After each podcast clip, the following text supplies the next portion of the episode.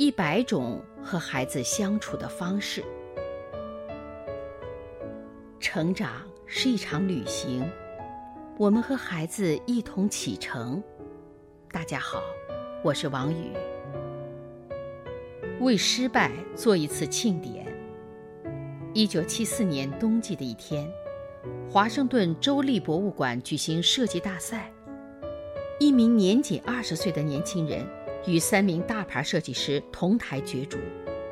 许多人都认为，年轻人的设计理念新颖而富有创意，胜算最大。但结果却出乎大家的预料，年轻人落选了。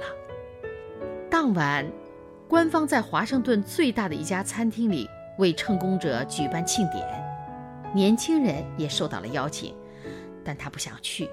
失败的阴影缠绕着他，他绝望得快疯了。这个年轻人是个有朝气的设计师，由于设计华盛顿大学的礼堂而名声鹤起，一路走来顺风顺水。但今天的失利让他感到非常丢脸，他甚至想到了死亡。这时候。电话响了，是母亲。母亲邀请他到一家咖啡厅，说是给他一个惊喜。他恨不得立刻扑到母亲怀里大哭一场。当他推开咖啡厅的大门时，眼前的一切让他目瞪口呆。母亲穿着她最华丽的礼服开门迎接他。无数迎宾小姐向他献上鲜花，还有许多亲戚朋友，甚至大学的老师也来了。这是怎么回事儿？母亲微笑地拥抱儿子：“孩子，今天我们要为你庆祝，庆祝你迎来人生的第一次失败。”那晚，年轻人成了最耀眼的主角。这个叫包勒·罗杰斯的年轻人，于1981年创立了。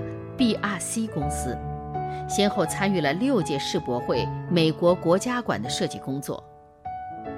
鲍勃因为工作业绩显著，被授予美国主题娱乐协会终生成就奖。二零一零年，他担任上海世博会美国馆的总设计师。